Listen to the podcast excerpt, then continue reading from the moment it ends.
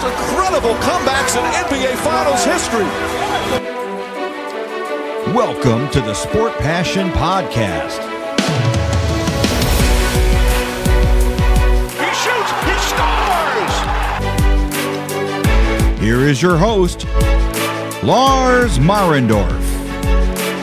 Hallo und herzlich willkommen zum Sport Passion Podcast. Es geht aus Buffalo in Richtung Norden und es sind nicht mal 100 Meilen, knapp zwei Stunden bis zur Scotiabank Arena an Hamilton vorbei und dann am Lake Ontario gelegen. Dort spielen die Toronto Maple Leafs und das ist die Mannschaft, auf die ich in dieser Folge schauen möchte. Die Toronto Maple Leafs, das ist natürlich eine Original Six Franchise, das heißt, die gibt es schon sehr, sehr lange in der NHL und wenn wir das genau sagen wollen, dann ist das seit 1917 und sie haben sogar 1917 direkt das erste Mal den Stanley Cup gewonnen. 22 den Stanley Cup gewonnen, 32 den Stanley Cup, 42, kleine Systematik erkennbar. 45, 47, 48, 49 und 51. Dann 62, 63, 64 und 1967 den Stanley Cup gewonnen. Und seitdem warten sie nicht nur auf einen Erfolg wieder im Stanley Cup Finale, sondern sie erwarten überhaupt auf eine Finalteilnahme. Seit 1967 keine Finalteilnahmen mehr der Toronto Maple Leafs und sie haben in den letzten 1, 2, 3, 4, 5 Jahren jeweils die erste Playoff-Runde erreicht und dann dort verloren. Einmal sogar in dieser Qualifying-Runde gegen die Columbus Blue Jackets. Man wartet also seit 2003 überhaupt auf einen Seriensieg in Toronto und ja, ein Team, was mir persönlich viele, viele Fragezeichen aufgibt, aber da komme ich dann gleich noch zu. Die reguläre Saison letztes Jahr war für mich erfolgreich.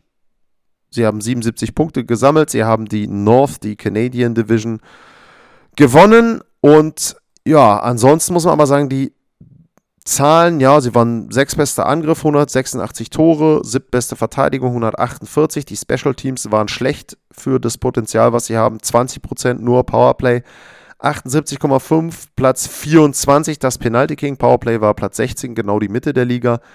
Unterzahlspiel eben nur Platz 24. Also das finde ich schon schlecht. Man muss dann eigentlich auch schon sagen, zu schlecht für ein Spitzenteam.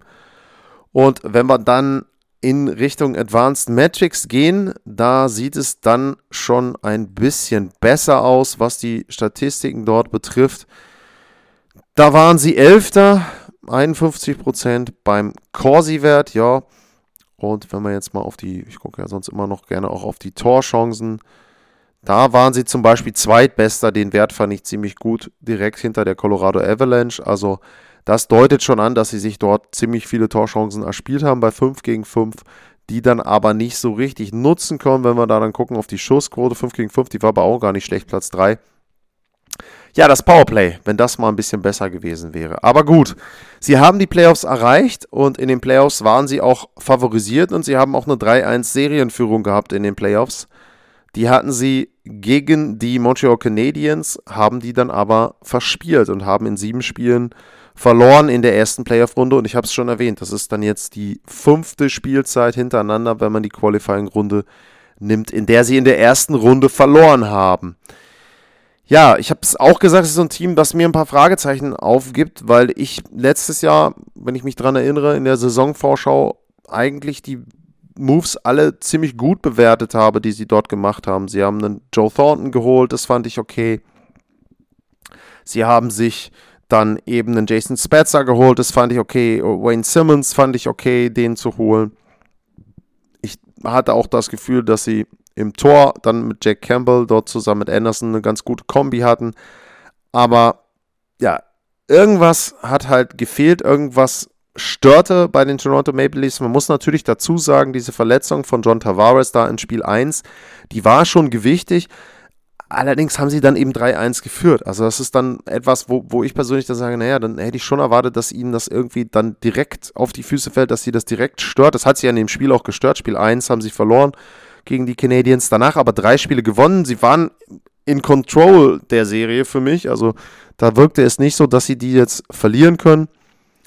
Aber ja, es, es fehlt irgendwas in Toronto. Und was sie im Sommer gemacht haben und ob da vielleicht dieses fehlende Etwas, was immer das dann auch sein mag, dazugekommen ist, das hören wir gleich, die Offseason der Toronto Maple Leafs.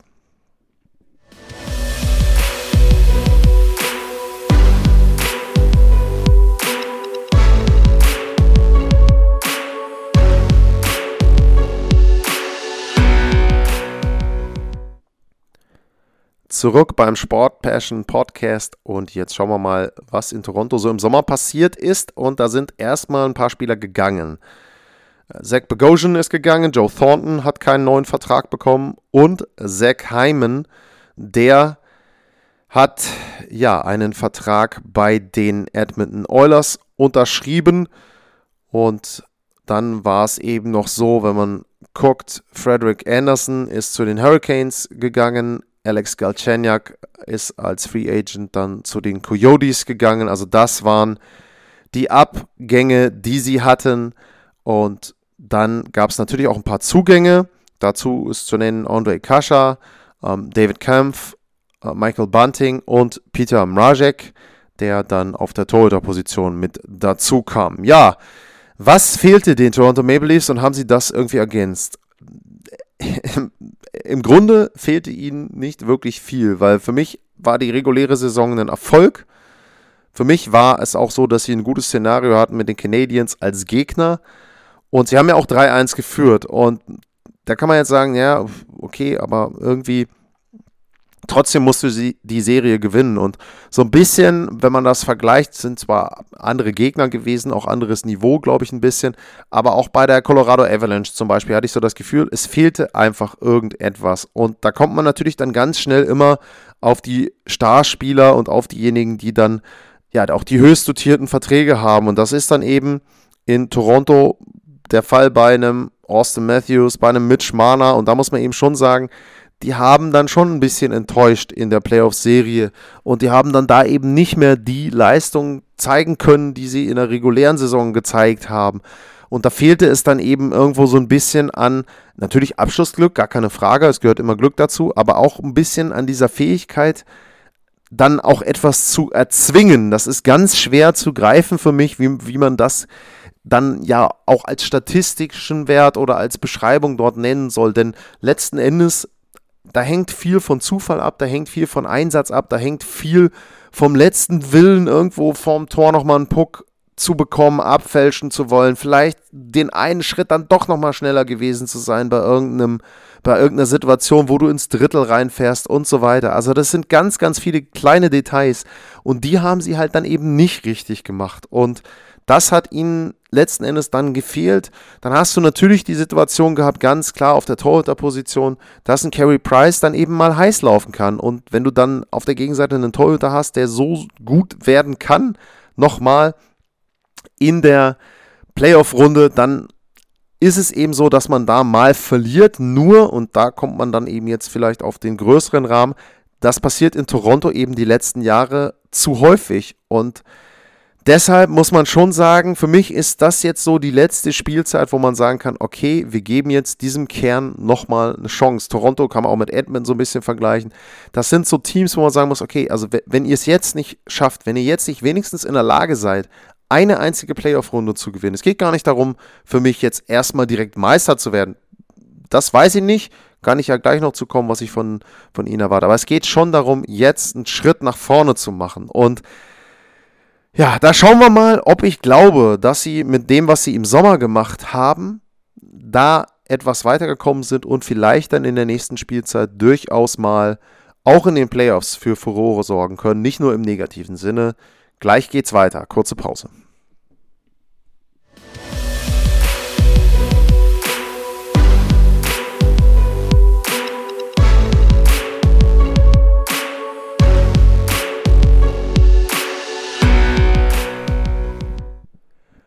Zurück beim Sport Passion Podcast und jetzt kommt der Ausblick auf die nächste Saison der Toronto Maple Leafs. Und ich muss ganz ehrlich sagen, es geht mir ähnlich wie vor der letzten Spielzeit.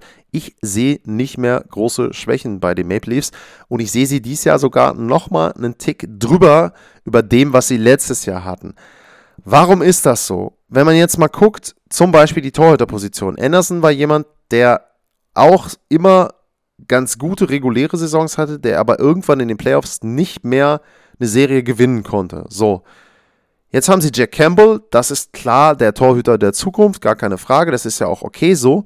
Sie haben aber auch einen Peter Mrazek, den sie ja, mit dazugenommen haben. Bei Campbell äh, muss man natürlich dazu sagen, beide sind 29, aber Campbell hat eine wesentlich kürzere NHL-Karriere und ist dann wahrscheinlich eher so ein, so ein Late Bloomer, jemand, der eben dann spät in die NHL kommt und dort viele Spiele macht und dann erst richtig reinkommt. Was ja bei manchen Torhütern durchaus der Fall sein kann. Und die Kombination Marek und Campbell, die finde ich gut. Das ist für mich eine sinnvolle Kombination. Marek kann mal heiß laufen, der kann dir ein paar Spiele holen. Campbell letztes Jahr sehr, sehr gut gestartet in seine Karriere in Toronto. Also das ist für mich ein gutes Torhüter-Duo, ein besseres Torhüter-Duo als das, was sie in der letzten Spielzeit hatten. Wenn man sich dann die Verteidigung anguckt, die wird ja immer so ein bisschen auch belächelt und da fehlt so ein bisschen was und so weiter. Hey, Morgan Riley, äh, TJ Brody, ja, warum nicht? Ist ein gutes Paar. Finde ich nicht schlecht, das Verteidigerpaar. Mazin und Justin Hall, ja, auch das ist okay. Und Rasmus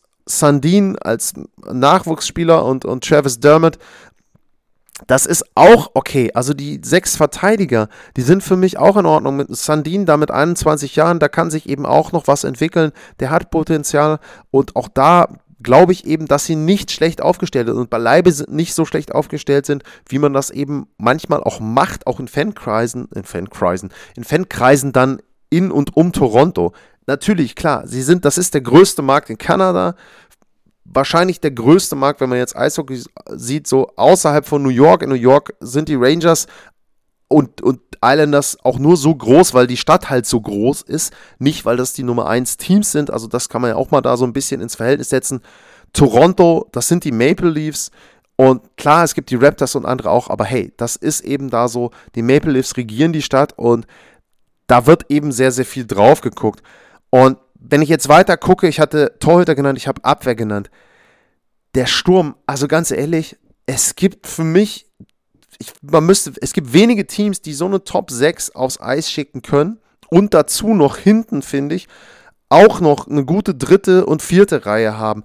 Ich hatte es erwähnt, Matthews, erste Reihe. Matthews ist vielleicht der beste Spieler geworden hinter ähm, Conor McDavid da würde ich so, den würde ich sogar wahrscheinlich ein bisschen vielleicht von Nathan McKinnon sehen im Moment. Er macht einfach mehr Tore. Also wie immer man das dann auch bewerten möchte. Das ist jemand, der sicherlich in Richtung MVP jetzt schielen kann, die Torjägerkanone auch wieder gewinnen kann. Das wird übrigens, ich will noch eine Vorschau-Sendung mit so ein paar Thesen machen. Matthews taucht da drin auch auf, weil ich dem was zutraue, was auch nicht alle Jahre passiert in der NHL. Dann hast du eben Matthews erste Reihe, äh, Mana erste Reihe, Nick Ritchie, das ist eine super erste Reihe. Zweite Reihe mit Tavares auf der Torhüter, äh, auf der Torhüter, auf der Center-Position, wenn der wieder gesund ist, klasse. Nielander dazu, dazu, der hat für mich in den Playoffs auch okay gespielt, also besser als die anderen dann teilweise. Ähm, Bunting, ja, in den unteren Reihen, nimm Kerford mit dabei, Wayne Simmons, hey, der, der weiß, was er da machen muss. Jason Spetzer und Kascha, also das ist doch für mich auch eine gute vierte Reihe, Simmons dann ins Powerplay noch vorne mitstellen. Mir gefällt das, was die Maple Leafs im Kader haben und ich kann mir nicht wirklich erklären, warum sie nicht erfolgreich waren. Und für mich ist es einfach so, wenn die mal eine Playoff-Runde gewinnen, wie auch immer, es ist eigentlich vollkommen wurscht, wie sie die gewinnen. Wenn die das schaffen, dann glaube ich, dass die sogar einen richtig, richtig tiefen Run haben können. Zur Meisterschaft weiß ich nicht, da würde ich sie dieses Jahr noch eine Stufe unten drunter sehen. Aber ich traue ihnen durchaus zu, dass sie vielleicht sogar ins Conference-Finale kommen können. Und ja, dann eben auch Frage, gegen wen sie dann spielen. Aber wenn die ins Laufen können, mit dem Offensiv, mit dem Offensivpotenzial, mit diesem Torhüter-Duo, wo du auch mal durchkombinieren kannst, dann kann einer mal zwei, drei Spiele machen in der Playoff-Runde, dann macht der nächste wieder zwei. Das geht auch da sehr gut, glaube ich jedenfalls. Verteidigung ist für mich okay.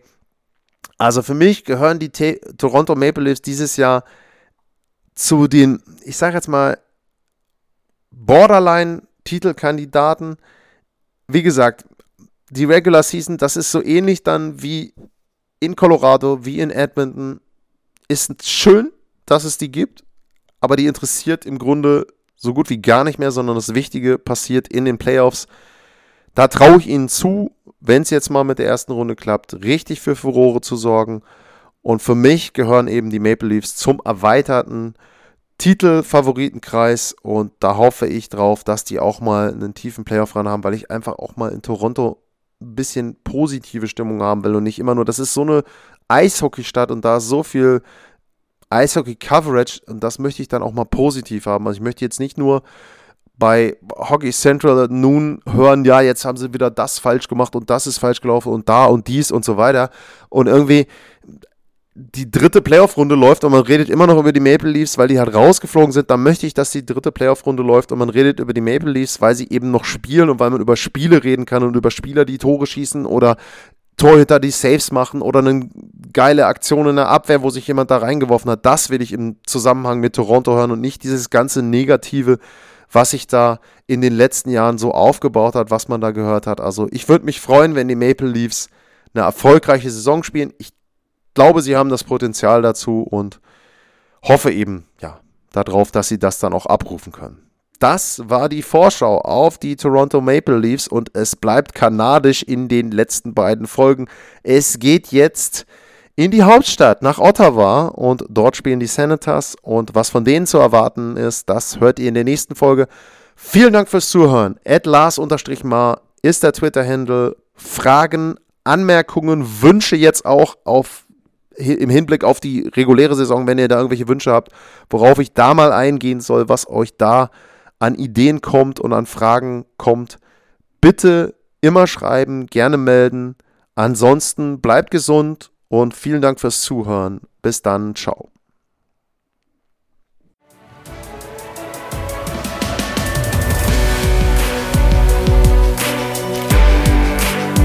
Sportliche Grüße. Das war's, euer Lars.